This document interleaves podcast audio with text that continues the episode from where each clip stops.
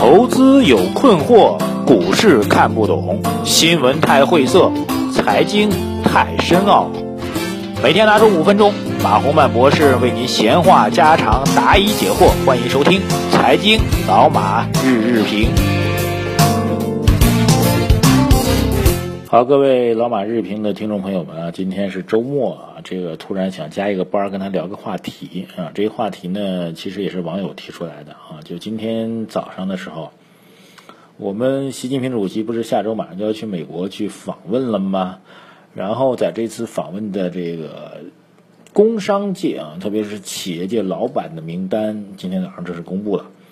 所以很多朋友留言啊，说这个能不能解读一下这个老板的名单啊？我觉得这个话题非常有趣儿啊，我觉得值得跟大家聊一聊啊。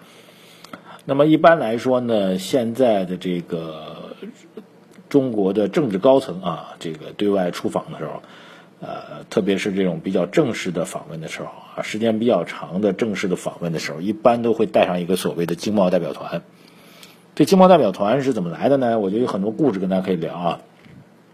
第一个呢，总体上来讲，这个国家领导人出访带的经贸代表团的人数啊是越来越多了。呃，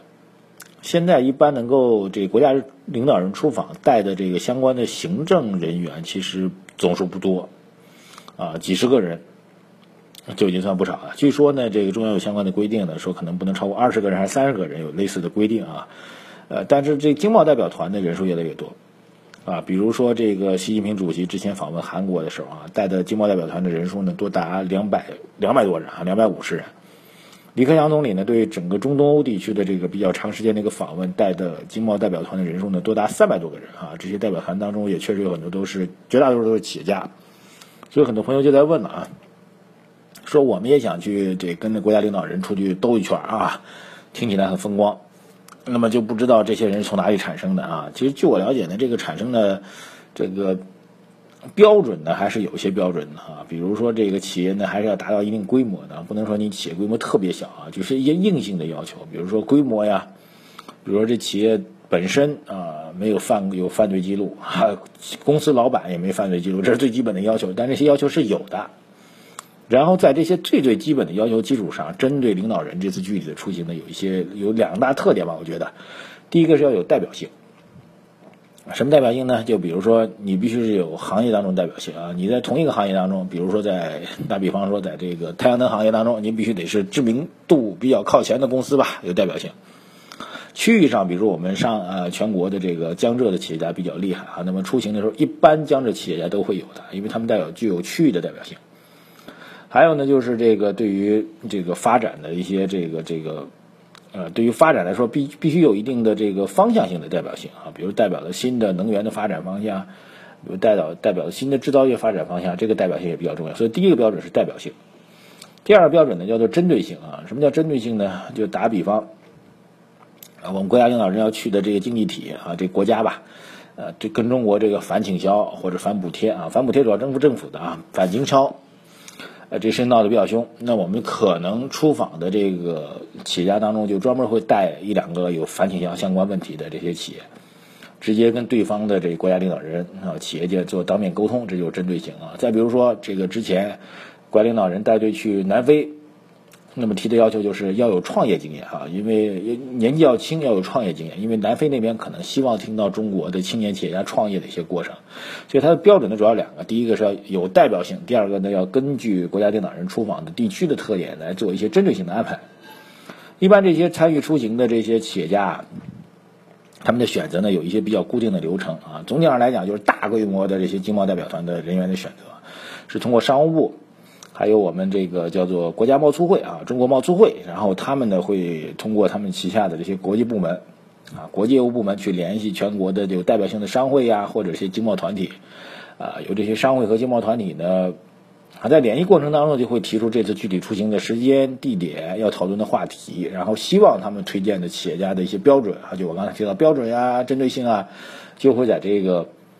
商务部还有贸促会。对各商会发的这些函当中都写写清楚，这样的话，各个商会还有这个呃经贸团体呢，就会把相关的写名单报上去，由我们商务部还有贸促会做审核啊，当然也会经过我们这个国家行政部门来做进一步的审核了啊，然后才会确定这样的名单，这是一个基本的流程啊。然后在具体的行程上呢，这个经贸代表团的人员呢，由于数量比较庞大啊，这个大多数呢是不会，而且没有机会是和领导人乘坐专机啊，专机直飞的，一般都是没有的。他们第一费用是完全自理的啊，第二个他们一般是自行前往到这个出访的目的地。啊，比如到美国啊，这次到美国，可能这些企业家都是先行先到美国啊，然后当然会告你这个未来几天要参与会见的时间和地点，那么你自己安排在这时间地点相应的时间啊，相应的地点的周围，你自己去安排这酒店或者住宿等等等，这都是完全自己安排的，这费用全部都是由个人安排的。我觉得这个是我们这个基本的理念吧，政府的这个税收不可能为企业家出行去掏腰包。所以呢，这比较有趣啊，就是在这个经贸代表团出访的过程当中，对于企业来说也是很好的一个展示自己的这个品牌的一个机会啊。这个啊，另外呢，有可能在出访过程当中跟对方的国家首脑、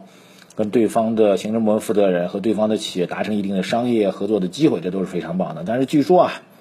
也有一些这个企业家啊，非常积极热衷于报名参与这些领导人的出这个对外经贸使团的出访，然后他们的主要工作呢就是。千方百计找到机会啊，和我们国家领导人和对方的国家领导人，什么议会代表啊，等等等等去合影哈，确实有拍照党的现象出现啊，这也难以避免了。其实我们也能理解，好吧？刚才聊这些都是这个一般来说，我们这个国家领导人出访经贸代表团的一个呃标准流程，还有这些费用等等啊。针对这次美国的中美企业家圆桌会议的参会者名单，我觉得还是。大家可以仔细去想啊，这次名单我觉得还是有几个比较明显的特色啊。第一个是考虑到了这个新的产业发展模式，比如中国这边 BAT 啊，百度、阿里和腾讯三家企业的创始人、老板齐聚美国啊，一个都不能缺。这个我觉得还是呃非常大的一个明确态度，就是中国的商业模式发展的方向在 BAT 这边。但是我们传统的，比如中国银行、工商银行，中国银行是传统上是对外贸易的、对外经贸的金融的一个出口，呃，工商银行是全世界以前是市值最大的银行，那么他们对于这个金融市场的拓展也非常重要。然后像我们有代表性的这个中国建筑啊、双汇集团啊、中远集团，他们都代表中国对外的航运制造业啊这个发展的一个方向，呃，而且是有国际市场拓展能力。我觉得其实对大多数人来说，对这些企业能够跟主席出访，然后能够代表中美企业家参与论坛，是应该能够理解的。但大家可能有几个不理解，比如说玉皇化工啊，玉皇化工实际上山家山东的一个民营企业，呃，就很多人不知道，说这玉皇化工干嘛的呢？仔细研究一下会发现啊，玉皇化工其实是中美之间经贸合作的一个重要的典范啊。玉皇化工就在不久前投了十几亿的美元，在美国建了一个甲醇工厂。这甲醇工厂干嘛呢？就是美国那边不是生产天然气嘛，啊，他就把美国生产天然气呢加工成甲醇，从美国现场采购生产甲醇，然后呃天然气，然后把加天然气加工成为甲醇之后呢，把甲醇运到中国来进行销售和生和使用，所以呢是完全有利于中美之间的呃经济发展的啊。以前美国人对中国有意见嘛，经常说你们中国人这个你们做的产品把我们在美国的这个就业都给影响了，没有。这个我们山东这家玉皇化工呢，在美国是增加了就业啊，而且让美国的员工也赚到了钱，美国的人员也赚到钱，然后卖到中国来呢，中国又以比较低的价格能够享受到美国的资源，这是一个非常典型的双赢的一个模式，所以这又成为了啊玉皇化工能够随国家领导人出访的一个重要理由。再来看美方的这些代表啊，其实美方代表我觉得代表了几代的美国的这个企业的特色，比如说百事可乐、IBM 啊，百事可乐、IBM 这其实这。呃，我们从电子角度来讲吧，IBM 是最早的一代的这互联网发展的一个特色啊。在 IBM 之前的通用汽车是美国再上一轮的经济增长的一个动力。通用汽车，然后到 IBM 和百事可乐，这是一个时代的。然后后面又会出现了类似于思科、苹果这样一些公司，他们代表了新的这个互联网产业发展的方向啊。里边还有微软，微软是 IBM 同时代的这样一个企业啊，他们代表了美国产业增长的一个动力的演进的一个模式。然后除此之外呢，有代表性的企业包括这个大家要注意到，比如陶氏化工，陶氏化工其实是和玉皇化工相对应的。啊，这个我觉得伯克希尔哈撒韦公司，这是大家非常关注的，巴菲特的股神，巴菲特也会参与进来。所以这个美国的这边和中国这边的这个首席执行官，就是老板们的代表，其实确实代表了各自的发展的不只是历史，而且是方向。我觉得这次，呃，中美双方这次企业高层的会晤，可以说是全球最顶级、最精英的企业家的一次会晤。这个名单经过千甄万选之后的一个非常棒的一个名单。所以我们期待着啊，这个习主席访美能够带来更多的，不只是